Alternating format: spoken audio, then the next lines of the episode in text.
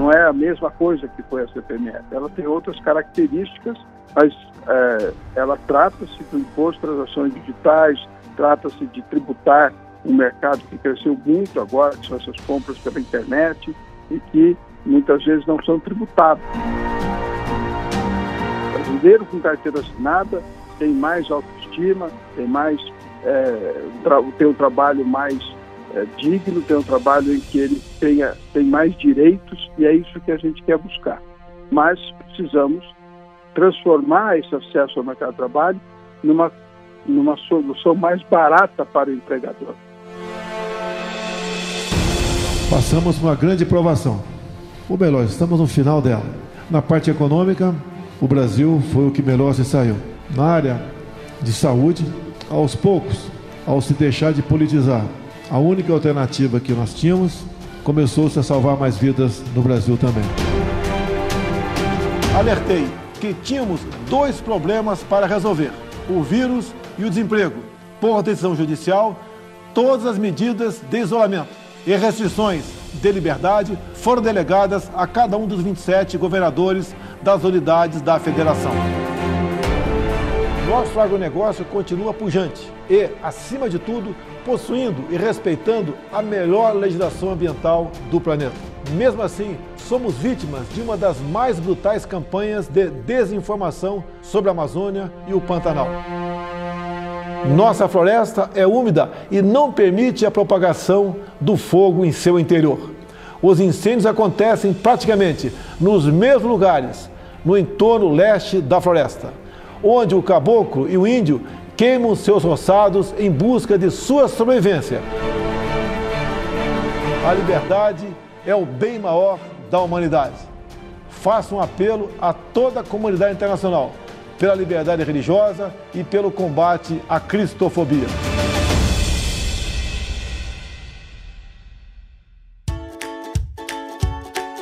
Alta cúpula do poder em Brasília, alguns do executivo, do judiciário bastante, do legislativo também, com máscara 24 horas por dia, dormir com máscara.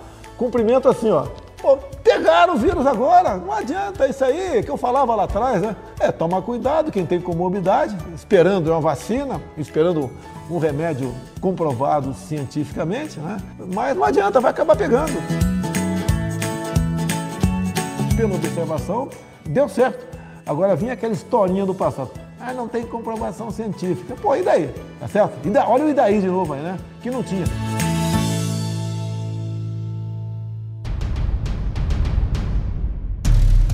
que nós estamos agora evitando que a opinião da economia seja lida como opinião de governo, porque foi assim durante o primeiro ano de governo, ministro Guedes ia lá no Rodrigo Maia, conversava, falava, anunciava, e este modelo acabou criando algumas dificuldades, porque depois o governo, como todo, não tinha a mesma opinião da economia. Então não tem nada, o ministro Guedes está com a sua força, aliás, é o ministro mais forte do governo, o presidente acredita muito na visão que o Paulo Guedes tem da economia e dá muita força para ele conduzir a economia.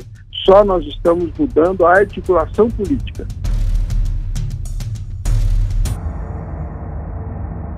Em fazer uma aterrissagem suave do programa de auxílio emergencial, que é exatamente o que nós estamos estudando. É porque o, o, presidente. Agora tem articulação política. Articulação, articulação. Agora é trabalhar. É que o presidente está.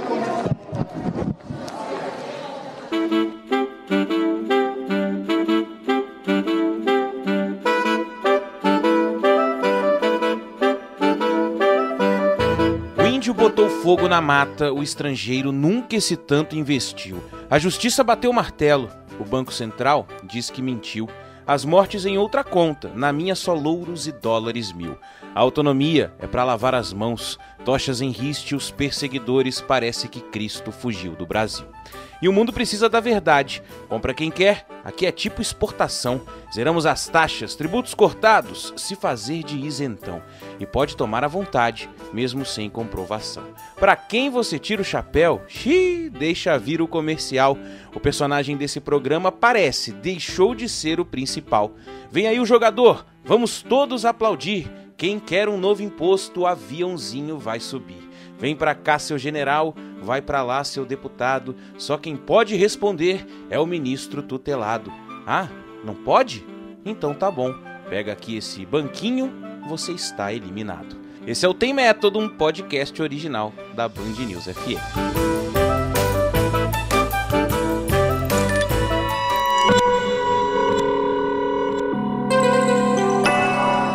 Podcasts News FM.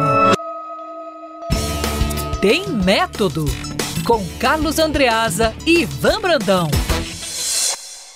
Fala, Andreasa, meu parceiro, sexta-feira tem método. Ah, é o dia Que mais isso? aguardado da semana. Fala aí. Ivan Ah. Brandão chegou o dia aguardado por nós e felizmente também pelos nossos ouvintes deste podcast que mais cresce no Brasil. Bom dia, boa tarde, boa noite, Ivan Brandão. O que temos pra hoje, Ivan Brandão? Hoje temos aqui um vasto cardápio, um, um menu é, rebuscado, entendeu? Mas eu quero trazer para a entrada algo que pode ser também, dependendo do ponto de vista, um prato principal, é, que é um ministro bem fritinho, assim. Na verdade, não é nem fritinho, só depois que você passa aquele bifão na, na, na, na- na panela, aí você deixa ele descansando ali de ladinho. Hum. Ou então aquela tortinha que fica também ali na janela, esfriando, que- mas de, de canto, de lado.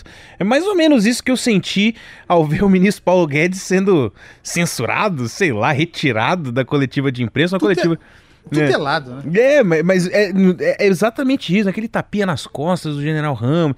E, e, e assim, embora o ministro tenha feito uma piadinha, e a gente vai ouvir aí o áudio todo da, da, da, da, da coletiva, né? Ou pelo menos do fim dela, Em fazer uma aterrissagem suave do programa de auxílio emergencial, que é exatamente o que nós estamos estudando. É porque o presidente. Articulação política. Articulação, articulação. Agora é trabalhar. É que o presidente está com. É, ele fez aquela piadinha, né? Ó, tá vendo? Agora tem articulação política. Ficou extremamente desconfortável, fi- ficou esquisito aquilo ali, hein, Andreasa? Não, aquilo foi uma reação de deboche dele, mas deboche é algo que, su- que se submeteu, né? É, esse é o ponto central. Tenho falado disso com grande frequência. O Guedes aceita essa condição. O Guedes aceita essa condição. Por que ele aceita? Porque acredita que, mesmo assim, será possível, mais adiante, passada a pandemia, reeleito Jair Bolsonaro, aplicar o seu programa de reformas, isso é o que ele talvez dirá.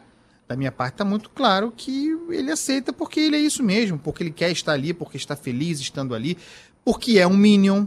Paulo Guedes é um Minion, é, é porque é um bolsonarista e aceita essas condições, está trabalhando, é, competindo talvez com outros grupos, talvez contra, os grupo, contra o grupo daqueles que o tutelaram nessa entrevista coletiva, contra o grupo Centrão, eh, associado ao, ao, ao, populismo do governo Bolsonaro, a ala ahm, que se apresenta como desenvolvimentista, mas tem um projeto desenvolvimentista, está mais para um programa populista, a ala associada a Rogério Marinho, a Tarcísio de Freitas. Rogério Marinho e seus Tarcísios, ah, como, como eu chamo, uma competição entre esses grupos, não, não é, entre gastar e não gastar. Se essa oposição houve algum tempo, em algum momento, não acredito que tenha havido, há muito deixou de haver. A, a, a, co- a corrida que há agora é por definir quem terá primazia, protagonismo é, no financiamento, né, identi- identificado com esse triunfo,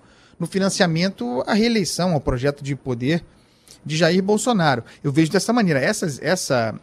É claro que a limitação da imagem, nós não temos imagem aqui, mas nesse. Certamente o nosso ouvinte viu.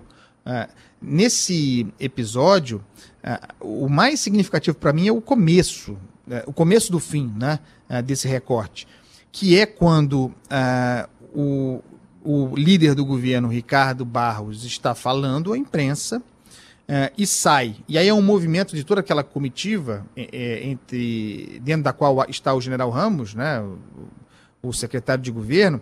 O, o- o- deputado Barros acaba de falar e se movimenta saindo. E aí o Guedes, que estava ao lado dele, bastante enérgico, gesticulando, fazendo assim com a cabeça, né, ao lado do Ricardo Barros.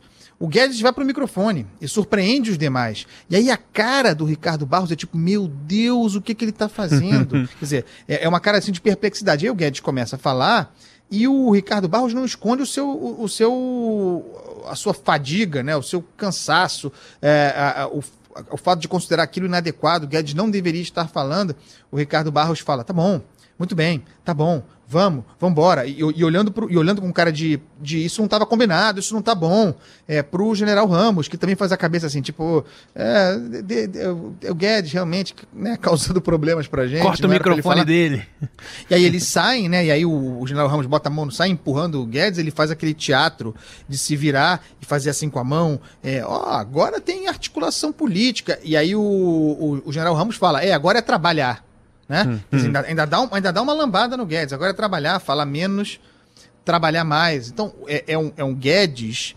É, e aí o, eu, o, o, Ricardo Barros dirá, como disse, disse mesmo a você, Ivan Brandão, é, que o ministro Guedes é um ministro muito poderoso, o ministro mais poderoso, o ministro mais importante, mas as coisas não ornam. Uhum. Porque é, ministro da economia é ministro político da economia, é um cargo político. Se você é ministro da economia, tem um ministério daquele tamanho, com tudo que está agregado ali, e no entanto você está sendo publicamente, e num processo que, que se faz ver, que, que não é de agora, que está em curso, se você é esvaziado da política, se você, se você é, tem a bola tirada do seu controle, você deixa de ser um jogador importante. Então, o ministro Guedes é muito importante, Ricardo Barros, é claro que ele é. O ministro Guedes tem poder? Tem poder político? Não tem. E é o senhor que está dizendo que ele não tem. Então, como um ministro como Paulo Guedes pode ser importante sem ter força política? Ele pode ser importante apenas como carcaça. E esse é um ponto importante aqui. Como carcaça deixada no caminho por Jair Bolsonaro nessa sua transformação. Transformação não é uma boa palavra, mudança de pele, revelando aquilo que é, né? apresentando a própria pele, um populista é, alguém que toca um governo populista a serviço de um projeto, a meu ver, autoritário. Guedes é uma espécie de vitrine, carcaça, está ficando pelo caminho, mas insiste, permanece. É, carcaça liberal, governo liberal, um projeto liberal. Só que um projeto que não está e não há como ser executado. Eu digo, nunca houve como ser executado, já expliquei isso aqui várias vezes, inclusive do ponto de vista conceitual. Mas na prática, nós estamos vendo Paulo Guedes se prestando conscientemente, aceitando fazer esse jogo de sou o garantidor de uma imagem que, que se deveria ver, quem não está vendo está se enganando, uma imagem que não corresponde à realidade. Já era. O governo já foi.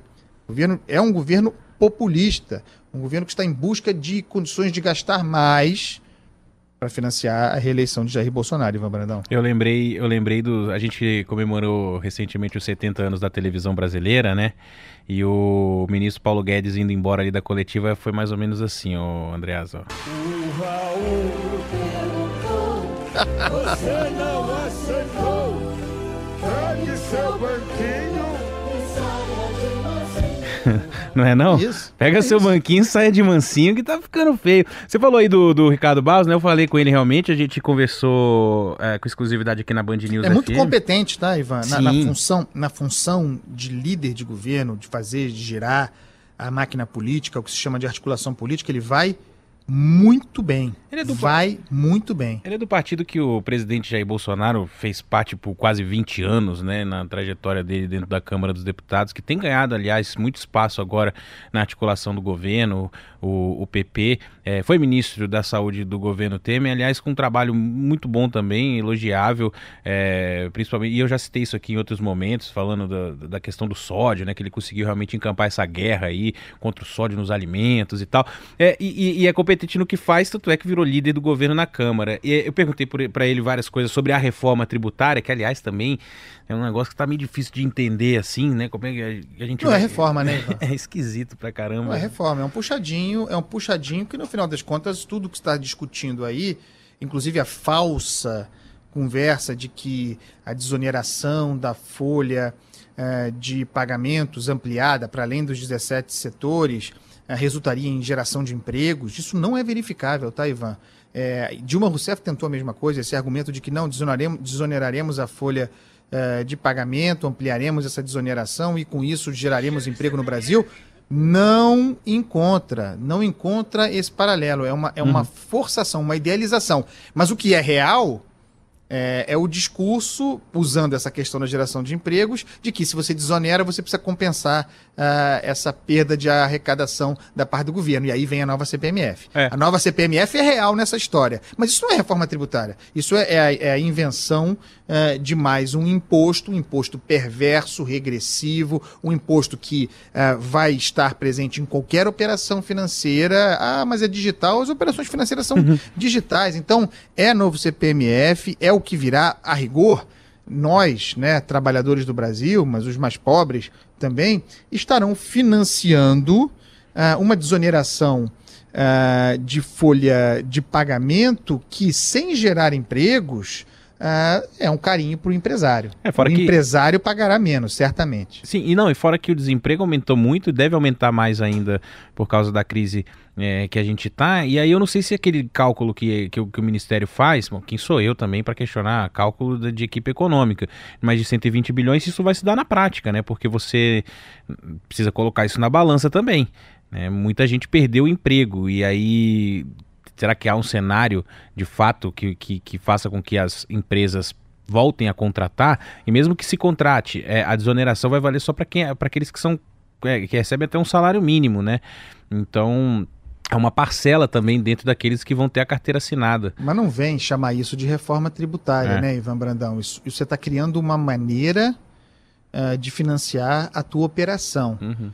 É, mas não é uma reforma tributária de jeito nenhum. Né? É, é, impressionante como a imaginação liberal, a capacidade de criatividade liberal do Paulo Guedes, tão flexível, né? digamos assim, uhum. cervicalmente falando, para outras circunstâncias, na hora de resolver um problema, que é o problema, de novo eu insisto, de financiar a reeleição de Jair Bolsonaro, a, a, solução é a mesma, né? Une todo mundo, é a esquerda e a direita. É a tentativa de encaixar um, um, um novo, uma nova tunga, um uhum. novo imposto. É disso que se trata. E tem de ser cobrado o senhor Rodrigo Maia, porque disse, eu sou contra, eu quero deixar bastante claro. É, eu sou alguém defensor da responsabilidade fiscal, do teto de gastos. Eu acho que a reforma necessária, antes de tudo, é administrativa. O Estado diminuir otimizar, qualificar o gasto com o próprio Estado, seria a melhor forma de fazer ver gordura para investimento, inclusive para financiar programa social necessário. Uh, não se faz. Uh, é, agora, não se fez, não se faz, acho difícil que se faça.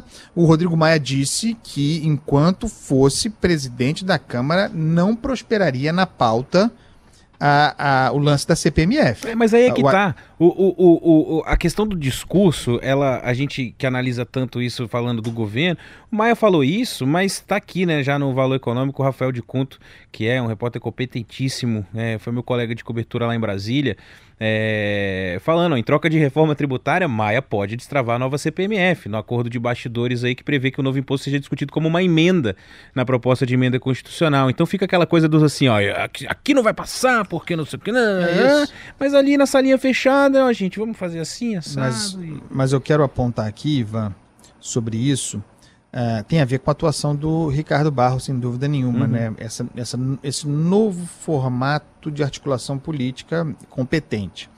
É, tem um padrão, no caso da CPMF, e é clássico. É, a equipe econômica soltou um balão de ensaio em 2019 ainda, é, um balão de ensaio altamente impopular, porque o novo imposto é impopular, é, naquela altura de dificílima aprovação com a intenção de testar mercado, de medir os sócios, chamemos assim, de, de aferir insatisfações. É, e naquele período o grande símbolo era o Marco Sintra, então secretário é, é, da Receita Federal, entre outras coisas, é, do, do governo, né, e do, portanto do Ministério do Guedes. O Marco Sintra ficou associado à defesa pública é, por ter soltado esse balão de ensaio. É, em tese, Marco Sintra estava propondo um debate e foi estimulado a fazer isso. É aí que me parece haver um método, né? Foi estimulado a fazer isso e sacrificado no meio do caminho. É, porque o, é, se testou essa linguagem, digamos assim, é, a reação da sociedade foi muito ruim, a reação política, inclusive do Rodrigo Maia, foi muito ruim no primeiro momento, não gostava de Marcos Sintra, diga-se, fritou-se Marcos Sintra, o presidente Bolsonaro é, pediu a cabeça do sujeito e o sujeito caiu. É, mas ali já se havia testado a linguagem, soltado o balão de ensaio. No ano seguinte, Agora, 2020, claro, há a pandemia, né, para justificar a necessidade de gerar fontes uh, arrecadadoras. Agora, o, a mesma proposta do Marco Sintra reaparece sem o Marco Sintra, né? Que já era, se sacrificou pela causa, e aí já amaciado, né, Ivan? Já foi testado, já está amaciado, uhum. e aí entram operadores políticos do naipe é, da capacidade de Ricardo Barros para fazer o serviço. Paulo Guedes excluído é, dessa operação política, já falei aqui, esvaziado politicamente de todo, com grandes chances, grandes chances de que essa CPMF prospere. É, vamos ouvir aqui o que, que o Ricardo Barros falou do Guedes? Que nós estamos agora evitando que a opinião da economia seja lida como opinião de governo, né? porque de fato não é. O Ministério da Economia é um ministério muito forte no governo, mas não é a posição do governo. Então, quando a economia emite uma, uma. Porque foi assim durante o primeiro ano de governo, o ministro Guedes ia lá no Rodrigo Maia, conversava, falava, anunciava, né? e, e, e este modelo acabou criando algumas dificuldades, porque depois o governo como um todo não tinha a mesma opinião da economia. Então não tem nada, o ministro Guedes está com a sua força, aliás, é o ministro mais forte do governo, o presidente tem muita, é, é, vamos dizer assim, acredita muito na visão que o Paulo Guedes tem da economia e dá muita força para ele conduzir a economia. Só nós estamos mudando a articulação política ministro mais forte do governo, sim. Não, mas é genial isso aí, é muito importante esse áudio que você colocou. É uma declaração cheia de contradições, mas é, contradições altamente explicativas. É, o, a opinião do Ministério da Economia não é a opinião do governo. A, a, a, opinião do Ministério da Economia muitas vezes não é a mesma do governo. Fica parecendo que nós temos dois entes aí, né? Que o é. Ministério da Economia não faz parte do governo e que, na verdade, isso que ele está dizendo, que o presidente da República é, a gente falou na semana passada, né? O ombudsman, mas não é um ombudsman, é um crítico externo, ele não está dentro é, da máquina. Então o presidente da República consegue ser ao mesmo tempo crítico, duro no seu próprio governo. Então, uma espécie de mediador. Uh, o que o Ricardo Barros está dizendo aqui é a lógica que vigorou até é, bastante pouco tempo. Era a lógica segundo a qual o Paulo Guedes tinha existência política. Era a lógica segundo a qual, é, a operação segundo a qual, o modus operandi segundo, segundo o qual o ministro Paulo Guedes falava diretamente com o parlamento. Isso era o poder político. Isso é a importância real de um ministério, é a capacidade de fazer política.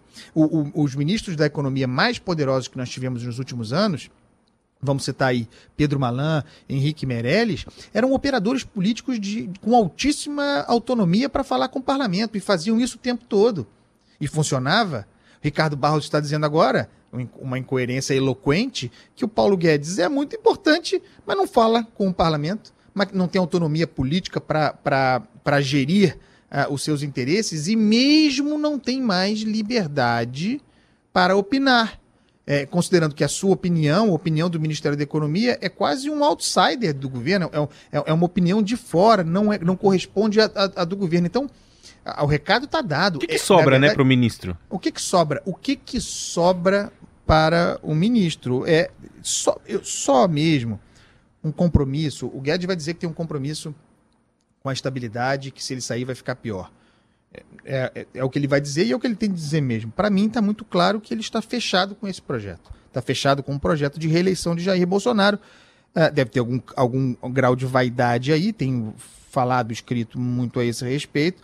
É, Para mim, o projeto de poder do Bolsonaro é o mesmo projeto de poder de Paulo Guedes. Acho que Paulo Guedes se identifica é, com, com, com o Bolsonaro, entendeu, talvez até aliviado pela pandemia, que não vai dar para tocar as reformas, que a rigor ele nem apresentou, né? apresentou fatias de tributária, fatia de administrativa. É, a pandemia veio, é hora de. Houve uma mudança no pacto social. A ideia de que o Estado tem de induzir mesmo a economia é, é algo que conflita com o projeto que Paulo Guedes apresentou. Projeto não, com a agenda, né? Porque nem agenda é, porque também a agenda pressupõe é, marcos, e esses marcos não estão dados porque os projetos não existem, como todo não existem, é, é a palestra, né? A, a, a palestra de Guedes é, ficando pelo caminho, é o que a gente tem. Bom, é. Que coisa, que situação do ministro. O... Você não, falou. Não dá pra ter pena, né, Ivan? Não, não dá, não dá mas, porque... mas eu fico pensando outra coisa ainda. Assim, é... bom, no lado, do lado do Guedes, eu me colocando no lugar dele, falo assim, bom, beleza, então vocês vão fazer a merda que vocês quiserem e ninguém vai botar isso nas minhas costas também, tá ligado? É. ninguém, vai, ninguém vai botar a culpa em mim. É isso, a pandemia, a pandemia gerou uma blindagem também pro Guedes, né? Eu não consegui fazer o que eu, aquilo a que me propus é, por causa da pandemia. É, e por causa da pandemia, eu vou ficar aqui para garantir que, passada a pandemia, a gente possa retomar a, a, a, nosso, nosso, nossa palestra liberal. Só que não é assim, né, Ivan? Uh-uh. Porque quem toma gosto por gastar um populista diante daquilo que se apresenta Jair Bolsonaro, vai parar. Ah, não, agora passou, agora vamos, vamos parar. Não, não, não, agora calma. Ricardo Barros, muito obrigado, tchau, Centrão. Agora a gente vai reformar e ser austero e acabou. Rogério Barinho, Tarcisão, um abraço. Agora a gente vai, não vai ter mais obra e tal. Não, não, não, não, funciona assim. É, não funciona assim. Você falou rapidamente aí da questão do presidente Jair Bolsonaro, é, pensando na eleição, e de Paulo Guedes como um Minion, fiador também dessa, dessa eleição. Saiu nessa semana o, o Ibope, né, do, do presidente aí, uma pesquisa do Ibope, popularidade dele subindo mais uma vez, Andreasa. Impressionante, Ivan. Tudo bem que tem um período de tempo muito grande é, nove meses, né? É, a, a, pesquisa anterior é de dezembro, nove meses mais ou menos. Ele tinha 29% de bom e ótimo, agora são extraordinários 40%. É, ruim e péssimo eram 38 em, no ano final do ano passado, são agora 29, regular ficou oscilando, oscilou ali dentro da margem de erro de 31 para é, para 29. É, eu quero dizer aqui sobre isso com toda, com toda a atenção, que os números não me surpreendem, é, é, que não adianta os que não gostam de Jair Bolsonaro chorarem, baterem o pé, chamar o povo de ignorante. Não funciona assim. É, Jair Bolsonaro capta, né, encarna mesmo o espírito do tempo. É, eu, o espírito do tempo que elegeu Jair Bolsonaro, uh, e tem a ver com, com o que eu chamo de lavajatismo também, nessa né? sanha punitiva, o combate à corrupção como a, a agenda principal de um país, uh, tudo isso num clima mais amplo de uma mentalidade autoritária, uh, mundial, não apenas brasileira, é que aqui no Brasil tem essa particularidade lavajatista, é, um, um, clima de desconfiança, de descrença institucional, né, Ivan Brandão? Isso está dado. Uhum. A gente tem no Brasil hoje, não apenas no Brasil, mas no Brasil fundamentalmente, um déficit democrático.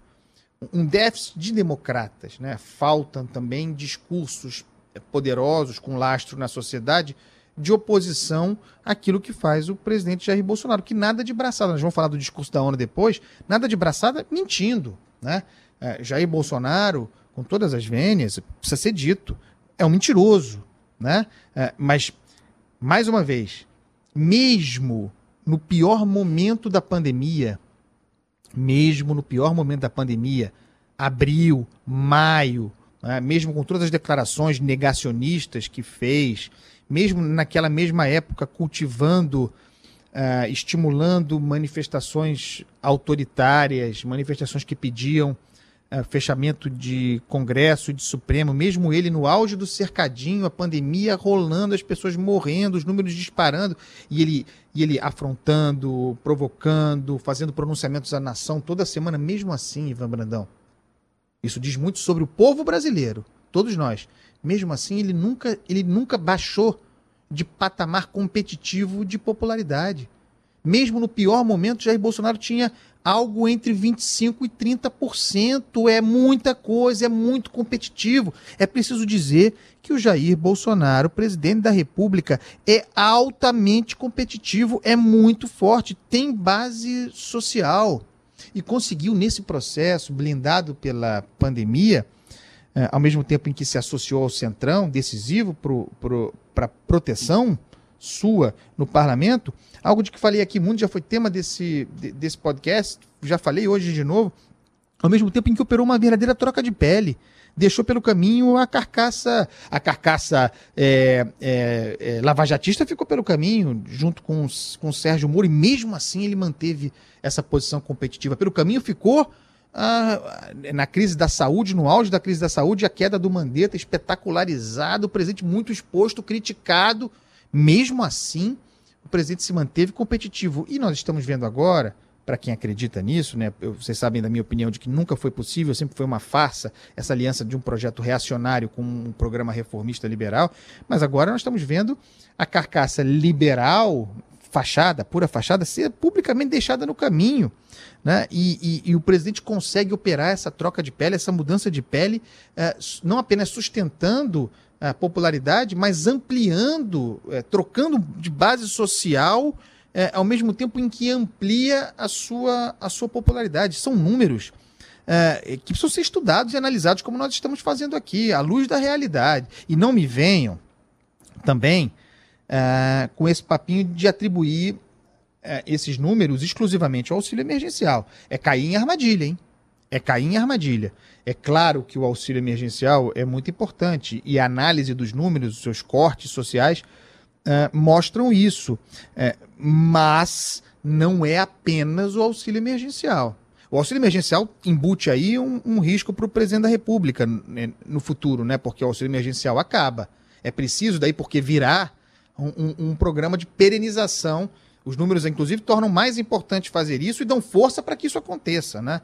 É, para que se dê um jeito de, de, de é, fiscalmente de se pagar essa conta, porque o Renda Brasil que não viria, com outro nome virá. É, o, com, o Ricardo Barros, desculpa, ele na entrevista que ele, que ele concedeu para mim, ele falou que sim, que a, o governo ainda trabalha para claro, de alguma forma viabilizar mudança, o Renda Brasil.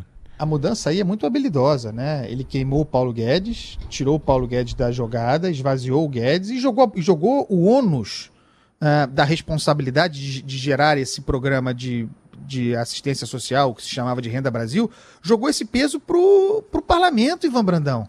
É, é genial isso, né? Quer dizer, parlamento terá de resolver uma demanda gerada por Jair Bolsonaro, que beneficiará Jair Bolsonaro. O sujeito define, olha, olha, olha a sofisticação disso. O sujeito define a agenda, né? a agenda foi definida uh, pelo pelo triunfo do auxílio emergencial em termos eleitorais para Jair Bolsonaro, de popularidade. Né? Opa, quero isso, isso quero continuar. Aí planta a demanda, né? Precisamos disso. Uh, a sociedade quer isso, a demanda está dada, a sociedade quer isso, quer manter, precisamos manter o auxílio emergencial. Isso mexe com a responsabilidade do parlamento. Induz a crise, Bolsonaro liderou essa crise. É, essa, essa coisa do, do, dos vazamentos de formas de financiar o Renda Brasil, o negócio do não posso tirar dos paupérrimos para dar para os pobres. Bolsonaro induziu essa crise. E aí, crise estabelecida, ele bate na mesa e diz: não quero mais, não se fala mais em Renda Brasil, desautoriza o programa, mas ele se desincumbe do Renda Brasil. É, exclusivamente no que se refere aos prejuízos derivados da implementação do programa. Né? Meios de financiar, tem que tirar de algum lugar. Mas o programa virá. Como virá? Parlamento vai mais uma vez. Foi assim com o auxílio emergencial também, nós lembramos. O auxílio emergencial que o governo queria, que o Guedes queria, era modestíssimo, ilimitadíssimo, 200 reais. O parlamento que bateu o pé e, no final das contas, numa disputa política, se chegou aos 600. Acontecerá a mesma coisa. Então, o ônus de bancar né, de encontrar formas, talvez desafiando a, ainda mais a flexibilidade, ou, ou, flexibilizando vergonhosamente o tal do teto de gastos. É, o ônus de fazer isso vai ser do parlamento. O bônus, a colheita dos louros, as glórias, serão de Jair, serão de Jair Bolsonaro. Esse é o lugar em que a gente está aqui, Ivan. Esse é o, esse é o presidente é, da República Popular que nós temos. E, e a popularidade tende a crescer. É, é, é, fica a impressão de que se sair do papel o, o, Renda Brasil, ou seja lá qual for o nome do projeto, ele, ele praticamente garante uma, uma eleição, porque é, nesse aspecto eu estava dando uma olhada mais nos números do Ibope, Nessa área ele teve um crescimento muito grande também, né? Na, na, na no combate à pobreza, que era, que era ruim, subiu bastante. E, e eu fico imaginando, bom, se sair um projeto desse, o presidente praticamente chancela essa base social que ele tem e, e dificilmente alguém consegue derrotá-lo ele no segundo turno. Ainda mais se for nos moldes da última eleição, né? Em é que isso. a esquerda bateu né? cabeça, polarizou e aí ficou, ficou o não, candidato do Lula. É isso, é o Lula. E não dá. É, é, a, a, o sonho do, do, Bolsonaro é o Lula de novo, né? Uhum. E, a, e, a, e a esquerda é pressionada pelo partido hegemônico, o PT, a montar uma campanha atrelada à defesa do Lula. É um fardo muito grande, é, não, não deu certo, né? Quer dizer, deu certo para o PT, manteve a hegemonia, chegou ao segundo turno, um resultado extraordinário Uh, mas é um peso muito grande para os outros partidos da oposição, à esquerda, se unirem. Quem, quem, nessa altura do campeonato vai se unir é, para uma eleição em função do Lula. N não faz sentido para outros partidos que não o PT, mas é, a, a, popularidade de Jair Bolsonaro passa também pelo fato de que não há um discurso encaixado de oposição, não há um, um, uma organização de centro que traga o debate, que despolarize o debate, traga para o debate político e não para, para, essa, para essa pujança uh, ideológica. E tem uma outra coisa, é, e esse é o ponto, né? É, é claro que o Jair Bolsonaro falando sobre a popularidade ainda. É claro que o presidente da República encaixou o discurso, né? É, ele conseguiu se descolar da Covid-19. É incrível que ele tenha conseguido, mas ele conseguiu. Ele fez um movimento politicamente brilhante, desonesto, uma barbaridade, porque mentiroso profundamente, que foi aquele de, de usar uma decisão do Supremo Tribunal Federal é, como é, grito influente, no usar profundo, para dizer que o STF, o Supremo Tribunal Federal, o tinha impedido de agir em relação a, ao combate à pandemia. Alertei que tínhamos dois problemas para resolver: o vírus e o desemprego. Por decisão judicial, todas as medidas de isolamento e restrições de liberdade foram delegadas a cada um dos 27 governadores das unidades da federação. O que é mentira, né? Mas ele soube inclusive com apoio de vagabundos na imprensa. Ele soube transtornar é, esse, esse discurso supremo, decidiu, vou falar pela milésima vez, que o Executivo Federal não poderia interferir, é, anular, suspender, é, decretar por cima, não poderia interferir em decisões dos governadores e dos prefeitos. Em nenhum momento, no entanto, o Supremo disse que o Executivo Federal não poderia determinar medidas, não poderia tomar decisões uh, relativamente à pandemia. Em nenhum momento isso aconteceu. Mas o que prosperou influentemente é que sim, que o Supremo tinha proibido, amarrado as mãos do presidente, deixado uhum. tudo a cargo dos governadores e prefeitos. E aí, adicionalmente, beneficiando muito a popularidade de Jair Bolsonaro, como um desdobramento feliz para ele, triste para a gente, especialmente quem está no Rio de Janeiro, uh, desse discurso o fato de haverem explodido esquemas de corrupção nos estados. Né? O que aconteceu no Rio de Janeiro, essa pilantragem de Wilson Witzel e turma, esse grande governo Sérgio Cabral, uh, que o sujeito disse que combateria, mas na verdade apenas reproduziu, piorando, porque numa pandemia, isso foi um presente para o Jair Bolsonaro. Né? Os escândalos, aqueles que se opunham a ele, que se apresentavam como naquela, naquela oposição que ele forjou, que não existia em lugar nenhum, mas ele inventou Jair Bolsonaro muito habilidosamente, a oposição entre saúde pública e saúde econômica, ele sendo preocupado mais com a saúde econômica, Uh, os governadores mais preocupados com a saúde, com a saúde pública, uh, quando acontece aquilo, eles olha aí, ó, por que, que essa turma estava preocupada com a saúde pública? Porque queriam condições para mamar, para roubar ainda mais, sem contratos sem licitação, estado de calamidade, contratos emergenciais. Uh, tudo isso colaborou politicamente. Agora, eu queria propor aqui, Ivan, pra, é uma coisa que me ocorreu hoje, é, não há nenhuma novidade nisso, é, mas que eu acho que é importante em termos também de encaixe de discurso de Jair Bolsonaro progressivamente com o pensamento majoritário na sociedade hoje. É, Jair Bolsonaro talvez tenha apostado, ou se não tiver apostado, tenha acolhido os efeitos do cansaço das pessoas diante da pandemia. Né? Não sei se você já, já refletiu sobre isso, mas eu tenho a impressão que há entre nós, uns mais, outros menos, uma espécie de anestesia da sociedade mesmo, né, é, diante da escalada de mortes. É, nós, uhum. nós, por defesa mesmo, tendemos a normalizar isso, né? tendemos a, a, a, a, constituir mecanismos psíquicos de amortecimento dessa, dessa despejo uh, violentíssimo de milhares ou centenas de mortes todo dia. É, é, tem uma reação otimista das pessoas, falsa, né? É, a meu ver, falsa. É, é, um otimismo que não tem lastro na realidade, mas um, uma reação otimista diante do vírus, como se o vírus já tivesse passado, como se o vírus tivesse domado. É, um, é uma pressão individual que todos nós, nós temos, Ivan, uma pressão individual pela retomada da vida normal, né? Uhum. É, gera um efeito, vou chamar assim, gera um efeito minimizador sobre a pandemia, né? E isso, isso se alinha ao discurso de Jair Bolsonaro. Aquele discurso que o Jair Bolsonaro fazia em abril e que parecia absurdo para a maioria das pessoas, hoje, hoje começa a fazer algum sentido passados tantos meses. Né? É, mas o discurso naquela ocasião tinha uma gravidade. É, é, o entendimento de que o pior já passou hoje é de outra natureza. Né?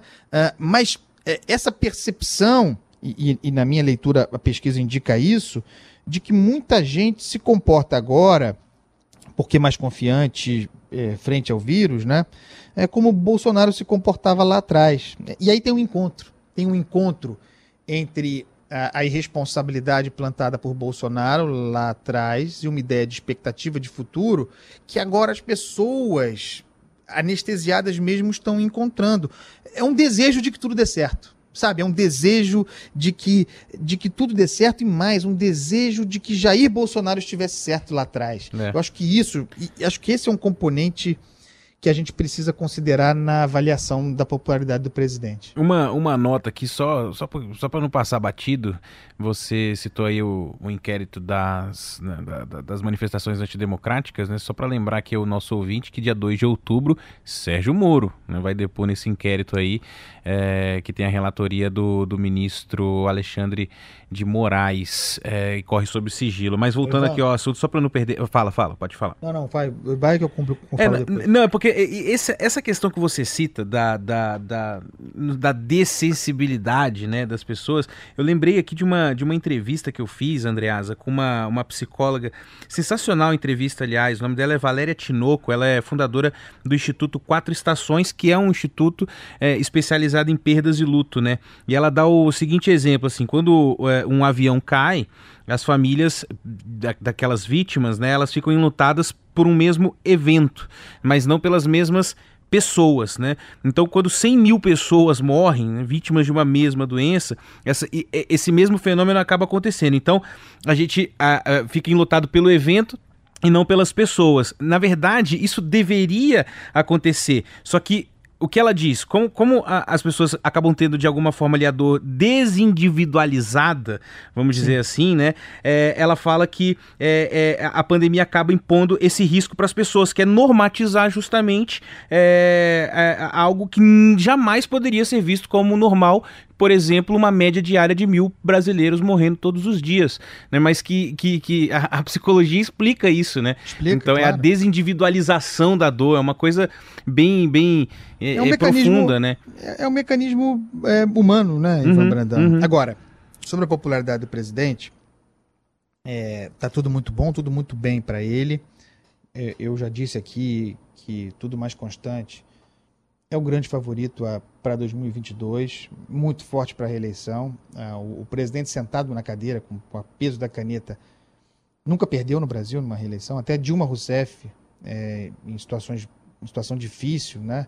É, é, venceu, conseguiu se reeleger. Então, uma posição muito favorável para Jair Bolsonaro. E, e essa, é, essa visibilidade da porção populista é, mais do que da porção autoritária, que continua existindo igual, tá? O populismo está, digo, digo mesmo, a serviço de um projeto autoritário de poder.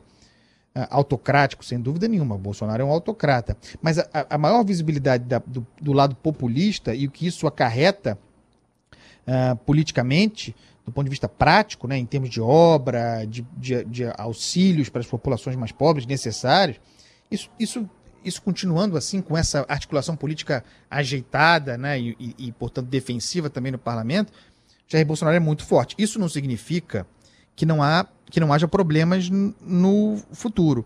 Você mencionou uh, desafios no futuro, né, ameaças para essa popularidade no futuro. Você citou a IVA, a pressão do desemprego. A pressão do desemprego virá. Porque Essa pressão, a... por exemplo, pode fazer o Trump perder a eleição, ele que vinha liderando pesquisa, Sim. pesquisa, pesquisa, pandemia, crise econômica, desemprego, e agora ele tá, tá, tá, tá na berlinda porque, lá. Porque a, as pessoas ficaram muito tempo durante a pandemia, e isso fez amortizar, amortecer um pouco, desculpa, o, o, a, a evidência do crescimento do desemprego, embora tenha crescido. Durante a pandemia, as pessoas não procuram emprego, né? E, uhum. e, e, o, e o número é calculado com base na, no movimento de busca e tendo por resposta o não. Né? Agora, esse clima de otimismo que eu descrevi agora há pouco e que é bom para a popularidade do presidente, começa a fazer com que as pessoas saiam de casa é, em busca de emprego. E isso fará, pelo menos é, daqui até o final do ano, e por algum tempo, é, mesmo que amortecido pelo auxílio emergencial, que fez com que, as, com que a miséria não aumentasse, com que houvesse algum consumo, bom para a economia, induzindo a economia, isso fará com que os números do desemprego aumentem. E é sempre um termômetro muito ruim para a popularidade de, de presidente da República. É, essa equação, aumento do desemprego, é, fim do auxílio emergencial, e embora é, tenho certeza de que virá, não havendo ainda definido programa que substituirá, né, não, estando, não estando encaixado, essa segurança não sendo passada para os mais pobres, o programa que substituirá, que perenizará o, o, o, auxílio emergencial, robustecendo o Bolsa Família, ampliando o Bolsa Família também, o valor pago, é, tem um desafio aí. O outro desafio, Ivan, é a forma como Jair Bolsonaro vai lidar com, com a vacinação contra a Covid-19. Isso vai acontecer, a gente espera que aconteça rapidamente, mas é, eu tenho a impressão que nós teremos isso no ano que vem. Uh, e, e, a posição de Jair Bolsonaro agora em relação à vacinação é uma é, é reacionária, né? É, é, uma posição é, de politização, inclusive, da vacina, vac desconfiança da vacina chinesa, que pode ser, inclusive, a primeira a, a, ficar pronta e aplicável. E que pode ser sabe. um golaço de placa do governador de São pode Paulo, ser um né? golaço de placa do Dória. Uhum. O Jair Bolsonaro vai precisar, muito habilmente, ser capaz de trazer o Brasil tem uma estrutura de vacinação nacional muito forte, né? Então joga a favor dele se ele quiser. É, ele vai ter de encontrar uma maneira de trazer essa vacina, a, a, a marca da vacina, né? Para si, né? Até uma chance improvável de se apresentar como estadista, de se associar positivamente a um programa de vacinação, contrariando o seu discurso ou o discurso influente entre os seus até aqui.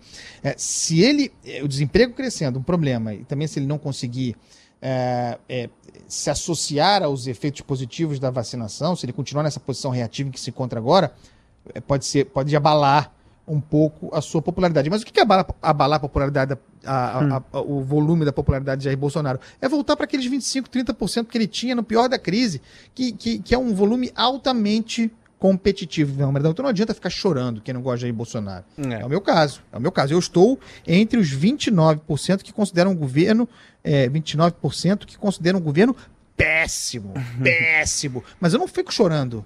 Eu, eu, tô, eu, estou dedicado a entender por que é assim. É, eu Nós acho que vai muito pelo que você falou mesmo. É, é, claro. é, a pesquisa ela fala muito mais sobre quem responde do que quem é o, o objeto de, de, de, estudo dela, né? Do... É isso. E é isso. Né? É isso. É isso aí. Você falou da, da, da do discurso do presidente ali na, na época que a pandemia estava mais é, é, é, dura, vamos dizer assim, e esse discurso acabou, essa parte do discurso acabou virando a abertura do discurso dele na, na, na Assembleia da ONU, né? Ele fala, ele fala depois dessa questão que ele fala da, da, da do Supremo lá, que mentira, né? Da, que, que, restringiu o que, que o, o, o, governo podia fazer. Aliás, o governo poderia ter pego esses cinco meses, né? E ter deixado as, as, as agências do INSS, por exemplo, aptas, né? Para receberem, o, quando fossem reabertas, né? A receberem os médicos médicos peritos e as pessoas que precisam, né? Porque fala assim: ah, o governo, o governo não tem nada, quem tem que cuidar disso aí é governador, é prefeito e tal. Cinco meses fechado, e quando reabre não pode reabrir, porque não tem condição e tal. Quer dizer, o governo tinha coisa que podia ter feito, né? Não necessariamente é, lockdown ou restrição, mas tem, tem, tinha coisa que dava para fazer. Mas enfim, ele fala o seguinte: é, sobre o lema Fique em casa, a economia a gente vê depois, é, quase trouxeram o caos social ao país. Quem? Quase trouxe o caos social ao país. Parcela da imprensa brasileira que politizou o vírus, quer dizer, ele, ele diz que a imprensa é que politizou o vírus e disseminou o pânico entre a população. Né? E esse, é o, esse foi só o começo do discurso que, convenhamos, falaram pra gente aqui na, nos bastidores que ia ter três minutos, teve 12 e terminou com um grande, uma grande bandeira levantada pra gente combater a cristofobia. Enfim, Andreasa, fala aí do discurso o, do presidente. Foi, foi a imprensa que disseminou o pânico sobre o vírus ou o presidente que tratou a pandemia como coisa menor e a politizou? Esse, esse podcast serve até de registro histórico para o andamento das coisas. Foi Jair Bolsonaro quem forjou a ideia de oposição entre saúde e economia. Não foi ninguém outro, senão o próprio presidente, que disse habilmente, nós acabamos de descrever a habilidade dele e o estratagema aí contido, mas foi ele quem estabeleceu a primazia da economia sobre a saúde. Assim como se uh, alguém tivesse uh, separado as coisas, quando isso não aconteceu. Sempre foi dado que a crise incontornavelmente teria impactos econômicos tremendos. A verdade é que Jair Bolsonaro, isso sim, negligenciou a importância do vírus. Lá atrás, não me digam que eu estou errado, tem registro, ele falava em 800 mortos. 800 mortos pela Covid-19. Negligenciou a importância do vírus. E, obviamente, não poderia deixar, deixar de ser diferente na ONU, mentiu sobre a decisão, de novo, falei sobre agora sobre isso agora. A decisão do STF, que, repito, não delegou medidas a estados e municípios exclusivamente, mas só impediu que o governo federal interferisse em decisões de governadores e prefeitos. A, a, a, o, o, discurso do presidente, Ivan, você acompanhou como eu, eu vi e ouvi várias vezes. Ele abre com uma frase é, falando em verdade, né? é, é, mais ou menos assim, no momento, esse discurso vem, esse debate vem, essa Assembleia Geral da ONU vem no momento em que o mundo necessita da verdade para superar seus desafios. Então ele se apresenta ali como portador da verdade. Uhum. E apresentou um discurso cheio de mentiras. Mas mentira, boa parte delas, é, conforme, é, conforme a linguagem bolsonarista estabeleceu, que é aquela mentira que parte de elementos de verdade, né? que parte de pressupostos corretos. Uh, então a imprensa um... compra, Andreasa, essas. É, porque eu fico, eu fico pensando assim, desculpa até te interromper. É, aqui, aqui no Brasil a gente tem lá, sei lá, as, as, agências né, de, que checam os fatos e tal. E aí o presidente fez todo o discurso. A gente pode abrir aqui agora, se quiser fazer ponto a ponto, falar, ó, isso aqui ele falou, ele mentiu, isso aqui ele falou, ele exagerou, isso aqui ele falou, ele tava, isso aqui realmente é verdade, blá blá blá blá. No, pro exterior, né, o impacto disso pro, pro, pro, pro, pros outros países, você acha que, eles, que, que, que, algum país compra esse tipo de discurso? Ou é uma. Ou, é uma, ou, ou fazem chacota falando assim, esse cara, esse cara ele realmente está falando isso? Sabe? Ninguém Eu fico compra. pensando como é que é o, o, o, impacto lá fora mesmo, né, das falas. Não, ninguém compra, mas tampouco, tampouco ele está preocupado com isso, né, Ivan? É verdade. É, esse, esse é o ponto mais importante aqui. É, é, dessa, dessa lógica da de, da não existência mais de fatos, né? De, de, plantado mesmo entre nós a desconfiança total, o nós contra eles, a, a, linguagem bolsonarista, o modo como, como Jair Bolsonaro mente, o bolsonarismo mente, é, é, é, tem base numa ideia de que não existem fatos. Uh, de que, uh, inclusive aquilo que é cientificamente comprovado e testado pelo tempo, pela tradição, de que isso tudo é fluido, né? A, o, o discurso bolsonarismo é, é montado numa ideia de pilha de versões, de guerra de versões. Cada um tem a sua. Ivan tem a sua, eu tenho a minha, Bolsonaro tem a dele. É, é, não me venha com papo de que há fatos corroborando isso. Não existe, é versão. Quem tem mais força impõe a sua versão. É, essa é a lógica né, de, de liquefação da verdade, num discurso que fala da verdade. Então ele parte, isso acontece várias vezes no debate, no, no, no debate, no discurso, ele parte de elementos de verdade, ele, pa, ele parte de constatações reais, ele parte de pressupostos uh, corretos para um fim de transtornar o conteúdo em busca de uma mensagem. É claro que não se pode olhar para o discurso de Jair Bolsonaro na ONU, senão olhando para um discurso eleitoral, um discurso de campanha, de alguém que está em campanha. Inclusive, a campanha é tão violenta de Jair Bolsonaro, é uma campanha é, tão permanente que encontra até tempo para fazer campanha para Donald Trump, né? O, o, e o, o próprio Trump pega isso, ele faz um discurso para os americanos, né? Não é, é claro. não está na ONU ali, ele está fazendo não, um discurso é, eleitoral também. É claro, mas o, o Bolsonaro está tão empenhado em fazer campanha que ele faz campanha até para os outros. Fez campanha para o Donald Trump lá, um negócio de um acordo que o Trump celebrou e ele se filiou. É, é, é o seguinte, Ivan, você perguntou é, sobre a, a, recepção desse discurso no mundo. Foi péssima. Mas Jair Bolsonaro não está preocupado com isso. Nunca esteve. Ele não está preocupado com isso nem quando fala aqui no Brasil. Ele fala na ONU mas fala para os seus, né? É um discurso muito sectário. E ao falar para os seus, a gente consegue é, é, líder populista sectário. Fala para um recorte da sociedade, para a sua base fundamental. A outra parte da sua popularidade ele consegue é, com algo como auxílio emergencial e tudo aquilo quanto a gente discutiu aqui, mas o que ele cultiva sempre é a sua base. Essa é a razão porque esse líder populista sectário falou em cristofobia, Ivan Brandão.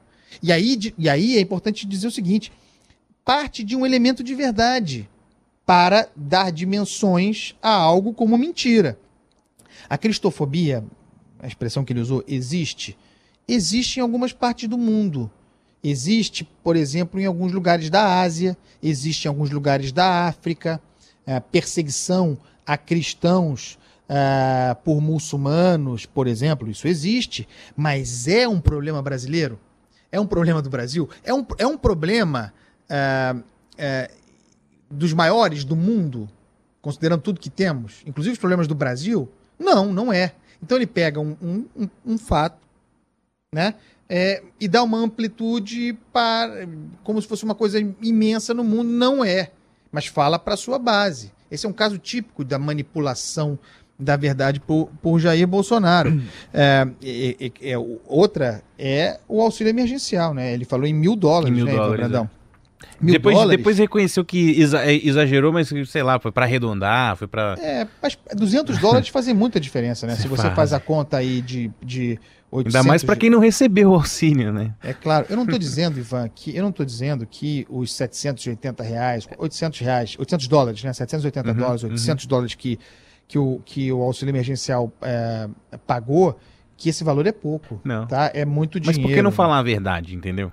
É porque mil dólares. É um número mil, fechadão. Você, você é presidente da República, fala a verdade, você fala mil dólares. Por que não falou 800? É. Tem outro impacto. Né? Uhum. Então, de novo, é, é mentira, é, dá para dizer, mentiu.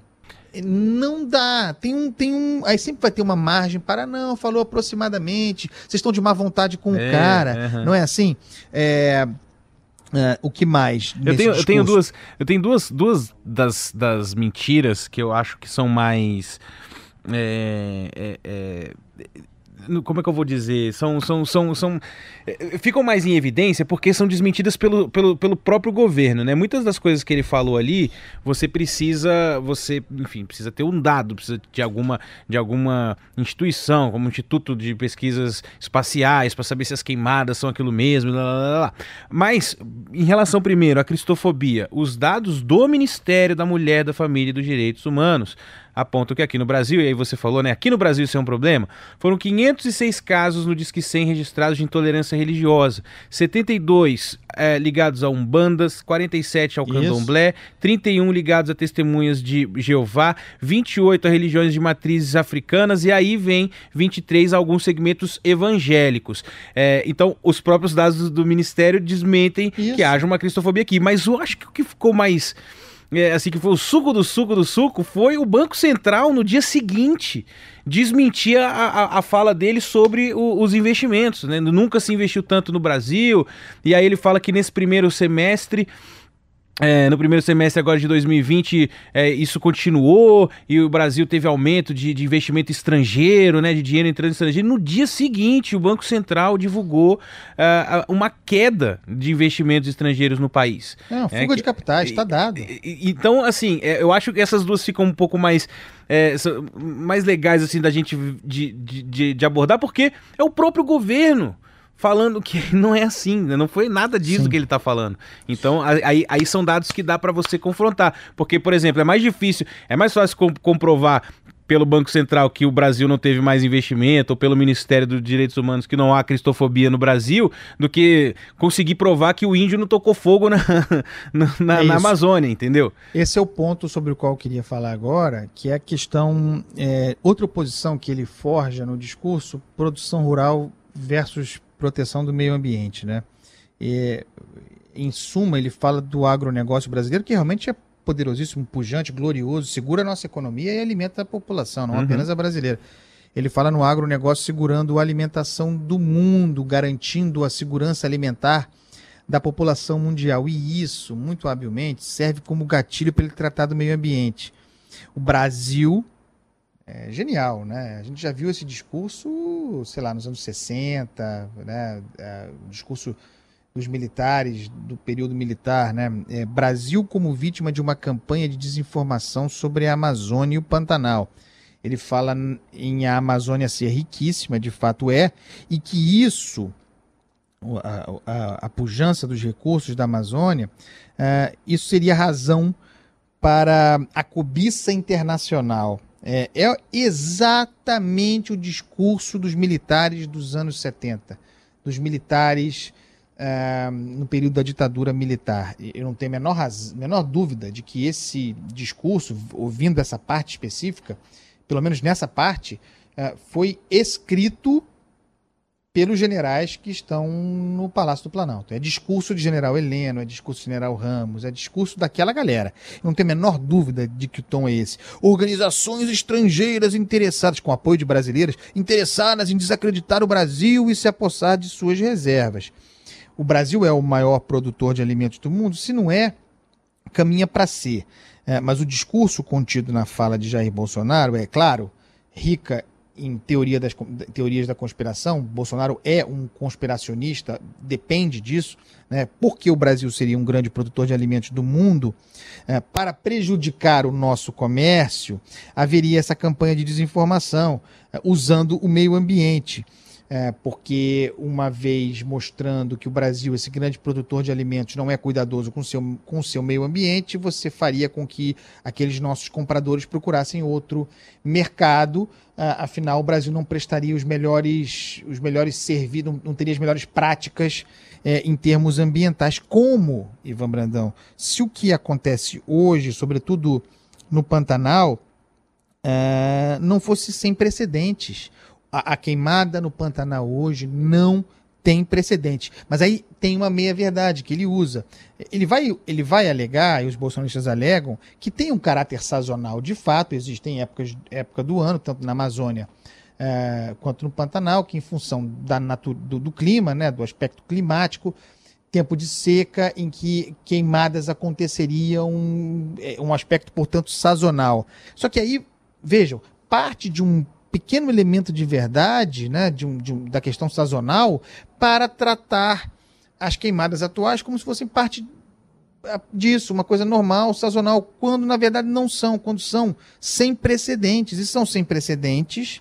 Até sobrou para os índios e para os caboclos a culpa, né, sobre Sim. as queimadas. Mas são, são sem precedentes porque o governo, porque o governo não investe, porque não há investimento no IBAMA, porque não há fiscalização, porque o, o Brasil desinvestiu em fiscalização. Inclusive, o ministro do Meio Ambiente é alvo de, de, de, de várias ações de é deputados é e tal, por causa disso, né? De, por ter Alguém... tra travado o, o, combate ao, ao, desmatamento, enfim, às queimadas.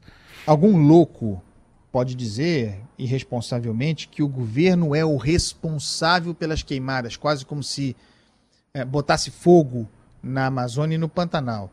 Nós não estamos dizendo isso aqui, nós não temos prova, não, não, temos prova. O que eu estou dizendo aqui, e eu repito, é que as queimadas, sobretudo no Pantanal, não têm precedentes, extrapolam em muito as médias da sazonalidade e que e essas queimadas derivam de negligência, derivam de o governo não fiscalizar adequadamente, já, a fiscalização já não era boa, caiu muito, e quando não se investe, quando não há fiscalização, passa-se uma mensagem de que a coisa está mais fácil.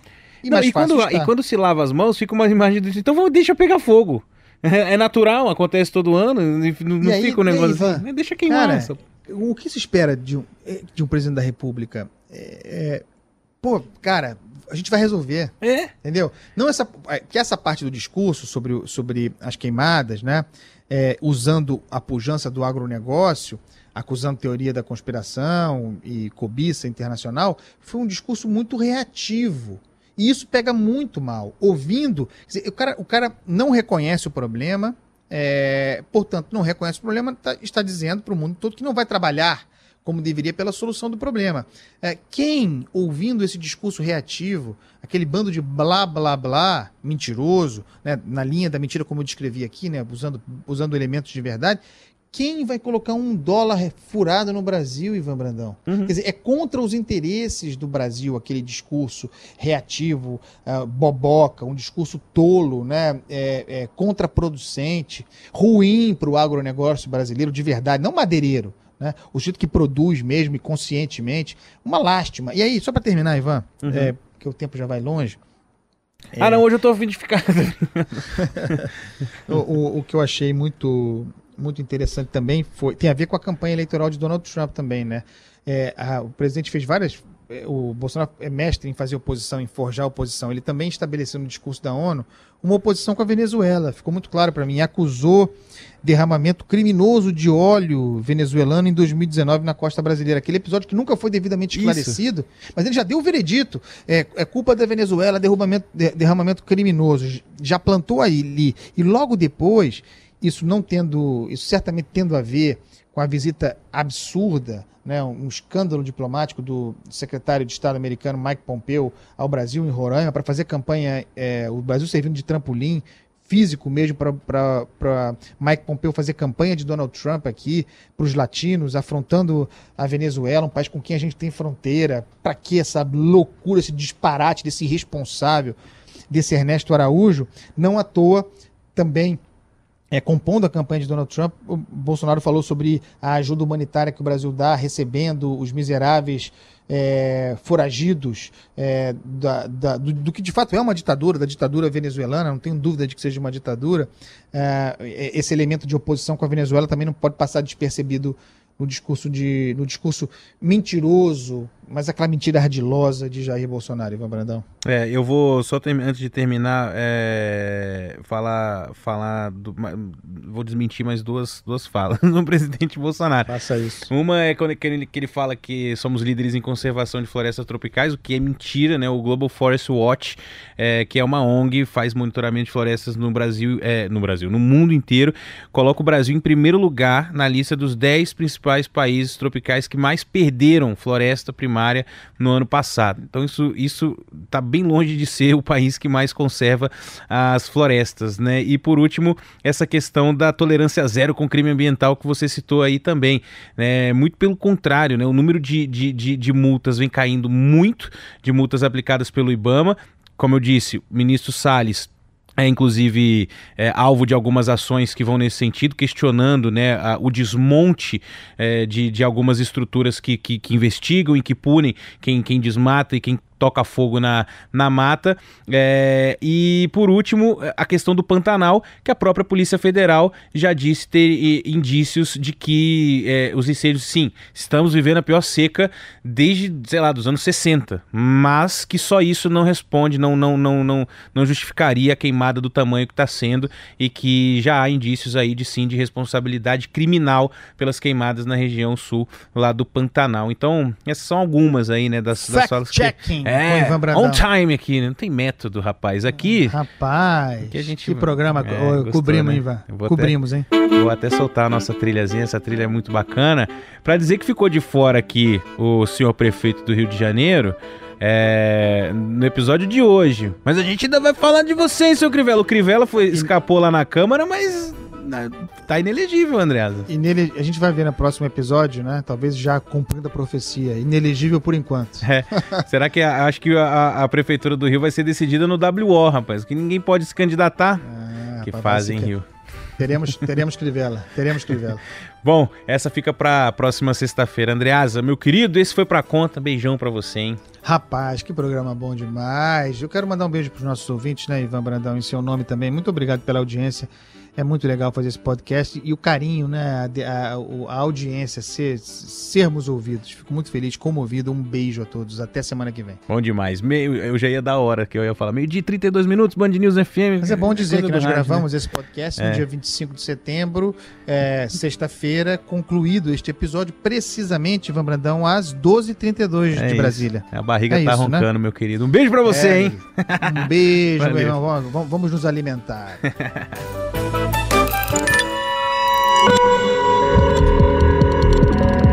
Podcasts Bangerils FM.